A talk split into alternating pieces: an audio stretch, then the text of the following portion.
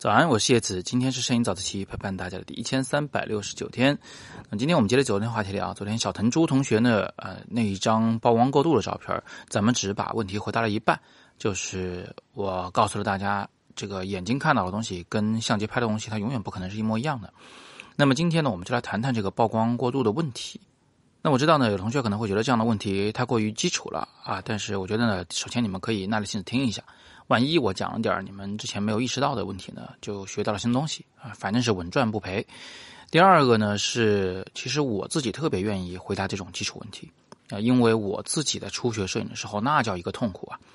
我当时找老师找书籍，哎呀，有的老师呢他不屑于讲这种特别基础的问题，就跟我说你自己自学去学好了再来找我。有的老师呢就是想讲，但是又讲不太清楚，所以我还挺乐意回答的，好吧？所以我们今天还是谈这个问题：曝光过度。或者说是技术上的所谓的曝光错误。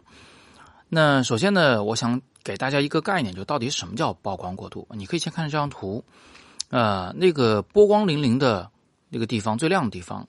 它呢变成了一片纯白，那里面就除了白这种东西啊，已经没有其他东西了。如果按照一个科学的解释来说，就那边的所有的颜色都被标识为 FFF，FFF 啊，这是纯白色的意思。那相应的零零零零零零就是纯黑的意思，那它是这个值没有关系，它问题是这一大片地方都是这个值，这就有问题了。你要知道，在真实的世界里面是不可能这样子的。我们眯着眼睛定睛一看，适应一下那个强光，哎，怎么着都能看到里边还有点波纹在运动。但是你拍出来这里就什么都没有了，你的观众看这张照片的时候就会非常难受，因为它不符合逻辑，不符合生活中的这个体验。这就是为什么大家会比较讨厌曝光过度的原因。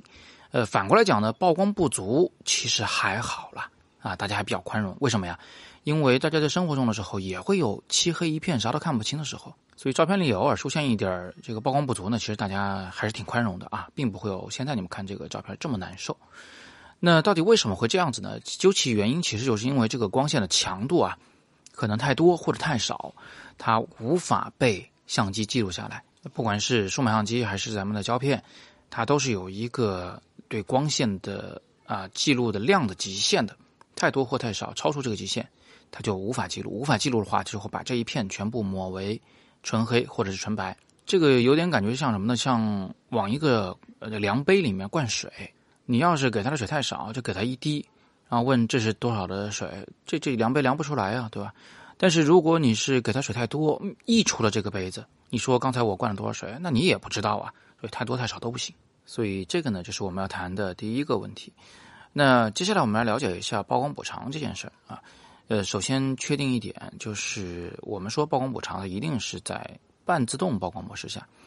就是相机它首先有了一个自己对这个光线的判断，它决定要用这样的光圈、这样的快门、这样的感光度来拍照，然后你人呢干预进来。说相机不行啊，你给我再爆亮点，或者是爆暗一点啊，这个就叫加曝光补偿以及减曝光补偿啊，你也可以简单理解为就是加曝光值减曝光值，加曝光量减曝光量。那么这里就涉及到一个问题啊，就是到底什么时候加，什么时候减？我先告诉大家一个特别简单的逻辑，就是你已经拍完照片了，你已经明明的看到这张照片已经过亮了，那你当然应该减曝光补偿啊，对不对？让画面变得更黑呀。就是根据已经拍完的照片啊，你可以很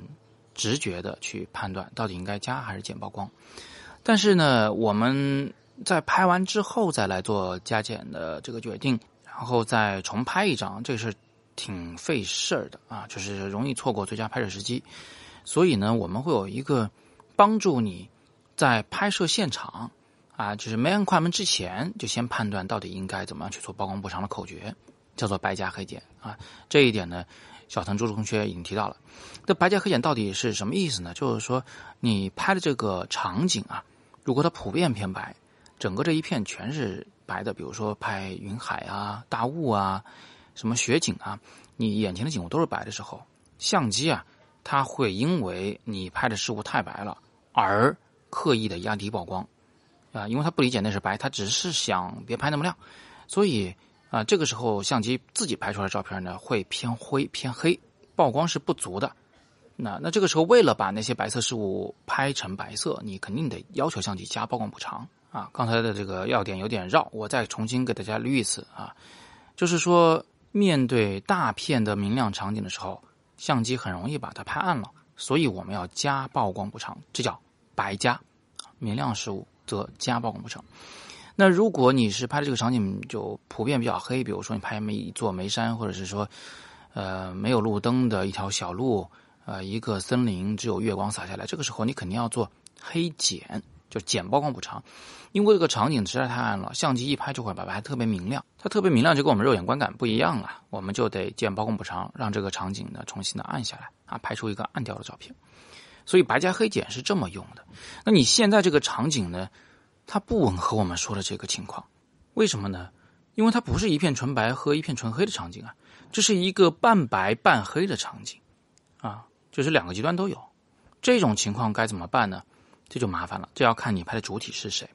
你先判断出主体，然后再观察它和周围环境之间的关系啊，环境是过亮了还是过暗了，来判断你到底应该怎么去做曝光补偿。比如这个画面里面，如果你拍的主体是艘船。你一定要把这个船拍清楚，船上的字儿要拍清楚。那这个时候呢，周围的背景那些波光、那些反光，明显是过亮了，太亮了。所以这些太亮的事物啊，会影响你相机对曝光的判断。啊，你的相机很可能会把这些很亮的地方拍得很清楚，不那么亮。也就是说，那这个时候那个船肯定就曝光不足了。那为了不让这个船变成一片漆黑的样子，我们肯定得加曝光补偿，才能保住这条船。但是拍摄结果就是你们现在看到的这个画面，甚至比这个还要更糟啊！只是曝光过度的部分特别多。那如果你的拍摄主体不是船，而是这个波光，你说我就想拍这个反光，那很明显，比起这个波光本身来，那些周围没有反光的水面，以及啊那些礁石、那些船，都是太暗的景物。所以这个时候呢，你可能反而得减一点曝光补偿。才能把那个波光给保住，让它变成一颗颗的像钻石一样在水面上闪耀着光芒，是吧？所以这个时候又反而要减曝光补偿了。所以啊，曝光补偿这个东西呢，它并不是说完全的可以随便套用的，你还是要分清楚你的拍摄目的是什么，到底想要什么样的效果。然后呢，哎，划重点了啊！然后呢，你一定要搞清楚相机的测光逻辑是什么啊？它是想把一切事物。都拍成不暗不亮的中灰色，理解了这一点，你就知道应该怎么样用曝光补偿去教相机，你应该拍得更亮还是拍得更暗了。好，那今天我们就简单的解说这么多啊。呃，有的同学可能觉得太简单，有的同学可能觉得太难。呃，太难的那些同学们呢，我只能帮你们到这儿了，因为摄影早自习时间短，咱不能聊太长，而且呢，它是碎片化的知识。呃，可以充分的利用你的业余时间，但是你要想系统全面的学摄影啊，还是得上系统全面的课程。你们可以去戳阅读原文来了解一下我的自由摄影师这门大课，二百二十二课，所有的事儿都讲得很清楚。当然了，如果你说老师我现在还不想上课，没关系，你在自学的过程中有什么问题，也欢迎你在摄影早自习公众号下面留言，我都会尽力的为你解答。好，那今天呢是摄影早自习陪伴大家的第一千三百六十九天，我是叶子，每天早上六点半，微信公众号“摄影早自习”，不见不散。